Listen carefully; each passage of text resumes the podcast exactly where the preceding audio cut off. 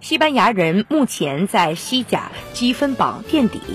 本赛季大概率降级，这让吴磊的未来引起人们的关注。如今有消息称，英超球队狼队正在求购吴磊，目前狼队正在追求吴磊，他们已经和西班牙人方面展开了谈判。在双方谈判之前，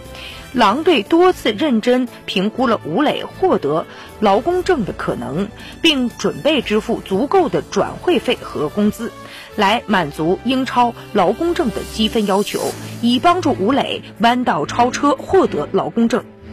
狼队和西班牙人队都是中资背景，这让双方接触有一定的便利性。其实早在吴磊去西班牙人之前，狼队就曾追求过吴磊。